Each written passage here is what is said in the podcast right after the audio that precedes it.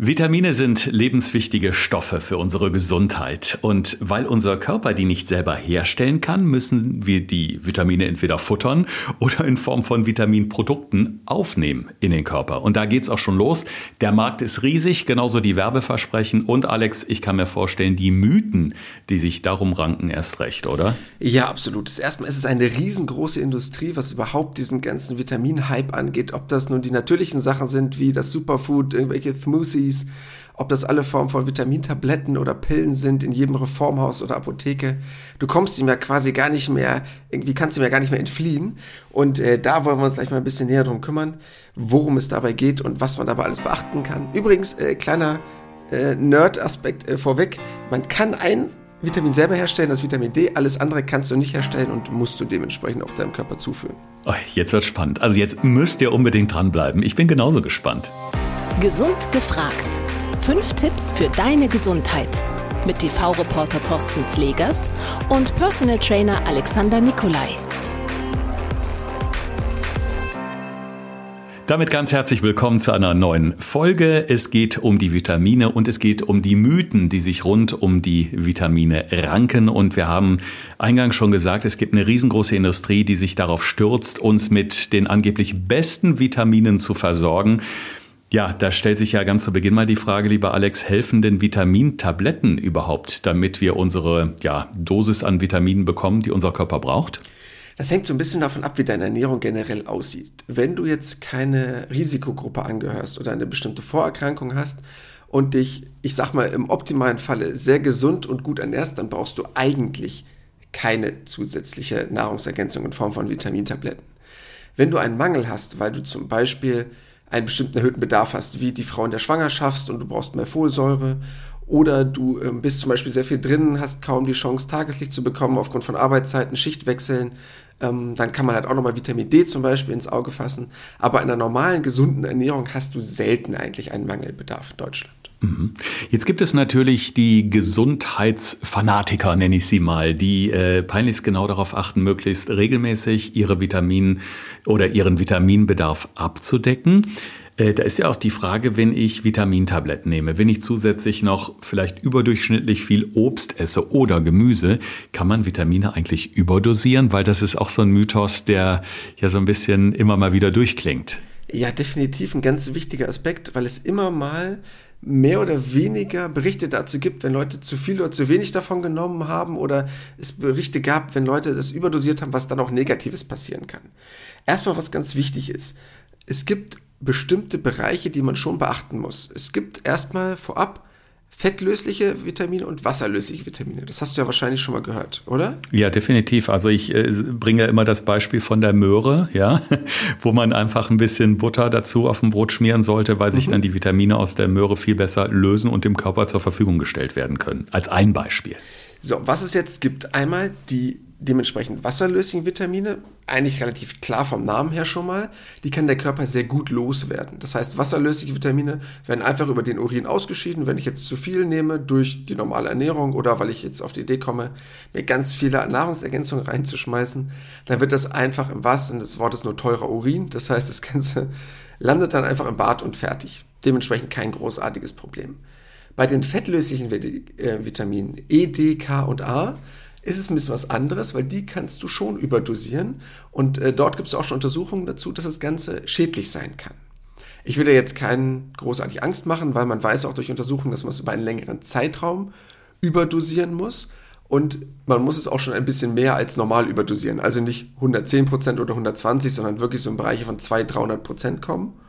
Aber wenn man sich halt sehr stark einseitig ernährt oder dann noch zusätzlich das Ganze extrem supplementiert, also zusätzlich nimmt, kann man in eine sogenannte Hypervitaminose kommen und dann könnte das Ganze auch schädlich sein. Ja, da interessiert mich jetzt natürlich, Alex, was passiert denn da mit mir, wenn ich jetzt zu viel von diesen Vitaminen aufnehme? Also es gibt sogenannte Symptome, die kurzfristig, aber auch langfristig auftreten können. Du musst es halt, wie gesagt, wirklich über einen längeren Zeitraum machen, deshalb keine Angst, wenn ihr mal jetzt äh, ein paar Karotten mehr esst oder von irgendwas anderem mehr oder weniger. Erstmal muss der Körper das noch umwandeln und äh, deshalb braucht ihr da keine Angst haben, wenn ihr mal ein bisschen euch einseitig ernährt, wenn jetzt irgendwelche Festtage sind oder euer Lieblingsessen auf dem Tisch steht, dass ihr damit jetzt irgendwelche Hypervitaminosen auslöst. Aber es können zum Beispiel Übelkeit, Erbrechen, Kopfschmerzen entstehen. Was aber auch ein bisschen problematischer ist, zum Beispiel solche Geschichten ähm, wie Koordinationsstörungen, nervale Störungen, wenn ich sehr stark gewisse Bereiche überdosiere, ähm, so ein Gefühl von, ich nenne es mal innerer Unruhe, also schon so das Gefühl mit, okay, mein Kreislauf antwortet gerade. Das sind so Sachen, die schon passieren können. Aber wie gesagt, bei normaler Ernährung und wenn ihr nicht super viele Nahrungsergänzungen reinschmeißt, ist es unwahrscheinlich, dass ihr eine Überversorgung bekommt. Wir kommen zum nächsten Mythos, der uns per äh, Direktmessage bei Instagram erreicht hat von einer Hörerin. Und da ist die Frage zu den Vitaminmythen. Sind Vegetarier ausreichend versorgt? Ja, die ehrliche Antwort leider oft nein. Das ist leider ein ganz großes Problem, weil das, was ganz entscheidend ist, das, was in Muskelgewebe, also in Fleisch enthalten ist, sind gerade diese ganzen B-Vitamine. Und das ist ein ganz wichtiger Punkt. Und gerade in dem Fall Vitamin B12 denn das kommt ganz oft vor, dass damit Vegetarier unterversorgt sind. Und das ist ein ganz wichtiges Vitamin, weil es gerade für die Nervenzellen und fürs Blut einen ganz entscheidenden Beitrag hat. Und deshalb muss man schon probieren, das entweder noch zusätzlich zu supplementieren über eine Nahrungsergänzung oder halt es schaffen, sich sehr vollwertig zu ernähren. Das heißt, über Vollkornprodukte, über vollwertige Ernährung, weil man es sonst kaum schafft, dorthin zu kommen. Und das ist ein ganz großes Problem, gerade auch bei Frauen, was nämlich auch noch die monatliche Regel angeht. Denn gerade dort gibt es noch mehrere Unterversorgungen, was jetzt auch zum Beispiel Eisen angeht. Und dann können halt oft Müdigkeit, Immunschwäche auftreten. Und das ist natürlich was, was man gerade jetzt in den Wintermonaten bald vermeiden möchte.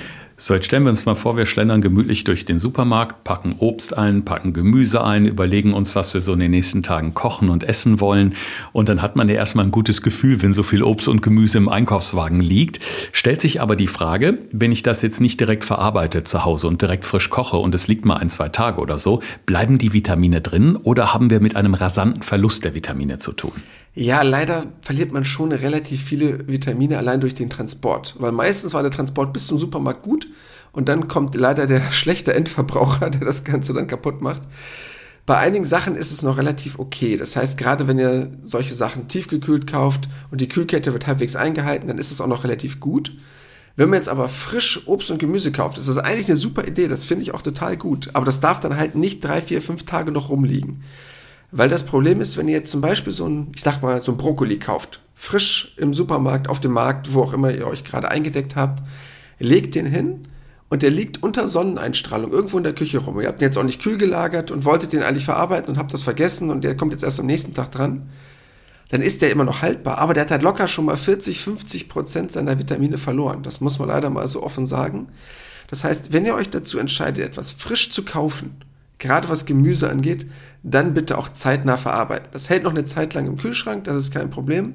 Aber es sollte binnen der nächsten zwei, drei Tage auch möglichst verarbeitet werden. Sonst lieber bitte kleinere Mengen einkaufen und häufiger einkaufen, bevor ihr das Problem habt, dass ihr immer nur die Hälfte der Vitamine zu euch nehmt, die eigentlich in diesen ganz tollen Produkten schon enthalten sind hat einen entscheidenden Vorteil. Je öfter ich zum Einkaufen flitze, desto mehr bewege ich mich nebenbei. Also es kommt im Endeffekt wieder allem äh, zugute. Okay.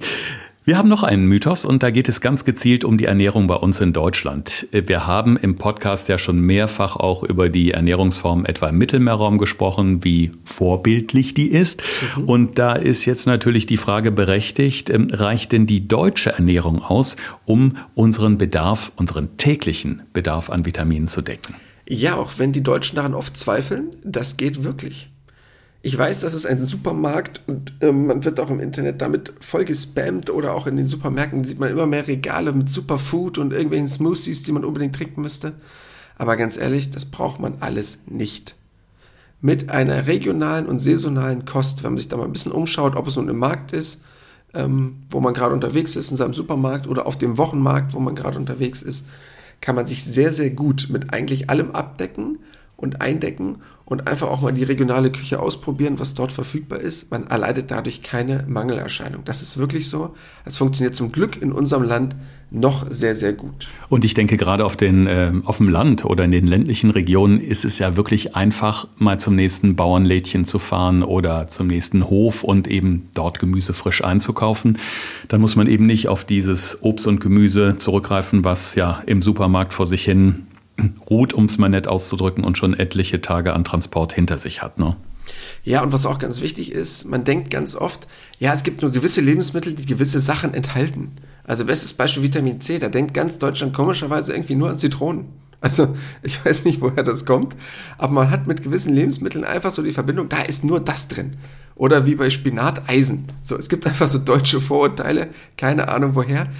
Ähm, man hat auch ganz viele andere Obstsorten, in denen super viel Vitamin C drin ist. Und deshalb braucht man gar nicht dafür jetzt unbedingt irgendeine Zitrusfrucht, die in Deutschland logischerweise schlecht wächst. Ähm, deshalb braucht man sich da gar keine Gedanken machen. Das ist auch in allen anderen Vitaminen, äh, in allen anderen Obstsorten super mit drin. Deshalb ganz entspannt, äh, da wird jetzt keiner Skorbut erleiden oder ähnliches. Die Vitaminmythen sind heute unser Thema im Podcast und das Wichtigste werden wir jetzt nochmal für euch zusammenfassen in unserer Rubrik 5 Tipps für deine Gesundheit. Thorsten fragt, Alexander antwortet. In diesem Podcast erfährst du alles über Ernährung und Fitness. Einfach erklärt und mit konkreten Tipps für deinen Alltag. Tipp Nummer 1. Vitamintabletten sind unnötig. Wenn ihr keine großartige Mangelerscheinungen habt aufgrund von gewissen Erkrankungsbildern oder wenn ihr keinen bestimmten besonderen Bedarf auf, aufgrund von zum Beispiel Schwangerschaft, kann ich es mit normaler Ernährung schaffen, meinen normalen Vitaminbedarf zu decken. Dann brauche ich nicht unbedingt nachhelfen. Punkt Nummer zwei. Kann ich Vitamine überhaupt überdosieren? Ja, das geht. Die wasserlöslichen in dem Sinne nicht, aber die fettlöslichen E, D, K und A, die kann ich schon überdosieren. Macht euch dabei keine wirklich großen Gedanken. Aber wenn ich das Ganze supplementiere, also als Nahrungsergänzung nehme, kann es schon sein, dass ich in Überdosierung komme und das kann auch für den Körper negative Folgen haben, wo man auch schon wirklich sehr wichtige und sehr groß angelegte Studien gemacht hat, dass dadurch auch zum Beispiel, ich will jetzt keinem zu viel Angst machen, aber auch Tumorzellen oder ähnliche Zellenentartungen stärker wachsen können, wenn ich zu stark gewisse Vitamine überdosiere. Deshalb dabei ein bisschen darauf achten, dass man dort in keine Überdosierung kommt, aber das ist wirklich sehr unwahrscheinlich, wenn man das auch über einen längeren Zeitraum falsch machen muss. Ich denke, grundsätzlich sollte man in so einem Fall überhaupt erstmal mit seinem Arzt oder mit einem Ernährungsberater sprechen. Denn äh, nur weil ich jetzt denke, okay, ich habe jetzt einfach mal Lust auf viele Vitamine oder ich habe gehört, das soll total gut sein für meinen Körper, ich klopp mir das jetzt täglich ohne Ende rein, ist ja auch kontraproduktiv. Also ich rate immer dazu, im Zweifel erstmal Rücksprache mit dem Arzt zu halten, weil der kann ja in der Regel auch, ob das über einen Bluttest ist oder über eine andere Laboruntersuchung, erstmal gucken, wie sieht es überhaupt aus in meinem Körper. Punkt Nummer drei. Sind Vegetarier überhaupt ausreichend versorgt? Leider oft nein, muss man wirklich sagen. Wenn man es als Vegetarier nicht schafft, sich sehr vollwertig zu ernähren und ganz stark auf vollwertige Küche zurückzugreifen, ist es oft schwer, die Vitamin B-Gruppe, das heißt gerade in dem Fall Vitamin B12, dem Körper zuzuführen. Und dann muss man sich wirklich Gedanken darüber machen, das eventuell zu supplementieren. Punkt Nummer 4. Gehen Vitamine überhaupt verloren? Ja, können sie leider. Und das ist oft ein großes Problem, wenn man zu oft zu viel auf Vorrat kauft. Das heißt, probiert möglichst Lebensmittel, die ihr kauft, entweder einmal lichtgeschützt als auch leicht gekühlt zu lagern, dass dann möglichst wenig verloren geht, weil sonst mal locker innerhalb von einem Tag unter Tageslicht 40, 50 Prozent der Vitamine verloren gehen können. Deshalb möglichst taggleich oder innerhalb der nächsten 48 Stunden verarbeiten, dann habt ihr noch möglichst viele Vitamine enthalten. Und ich muss mal wieder eine Lanze für die schönen Wochenmärkte brechen. Also da mal vorbeigehen und wirklich das frische Gemüse, das frische Obst holen, was vielleicht auch gerade Saison hat. Also damit ist man ja auch schon auf der sicheren Seite. Und der letzte Tipp, saisonal und regional reicht vollkommen aus. Ihr braucht euch keine Gedanken machen, dass die deutsche Ernährung nicht ausreichen würde. Das heißt, wenn ihr einfach mal auf den Wochenmarkt geht, deshalb das ein sehr guter Tipp. Einfach mal stöbern, gucken, was es gerade alles so im Angebot gibt. Ihr könnt damit euch komplett versorgen. Ihr braucht keine teuren äh, Smoothies aus dem Supermarktregal oder irgendwelches Superfood. Man kann das auch sehr gut so abdecken. Dann bleibt eigentlich nur noch der Hinweis auf die nächste Folge in unserer Mythenreihe. Wo werden wir da rumkramen? Welche Mythen werden wir da aufdecken?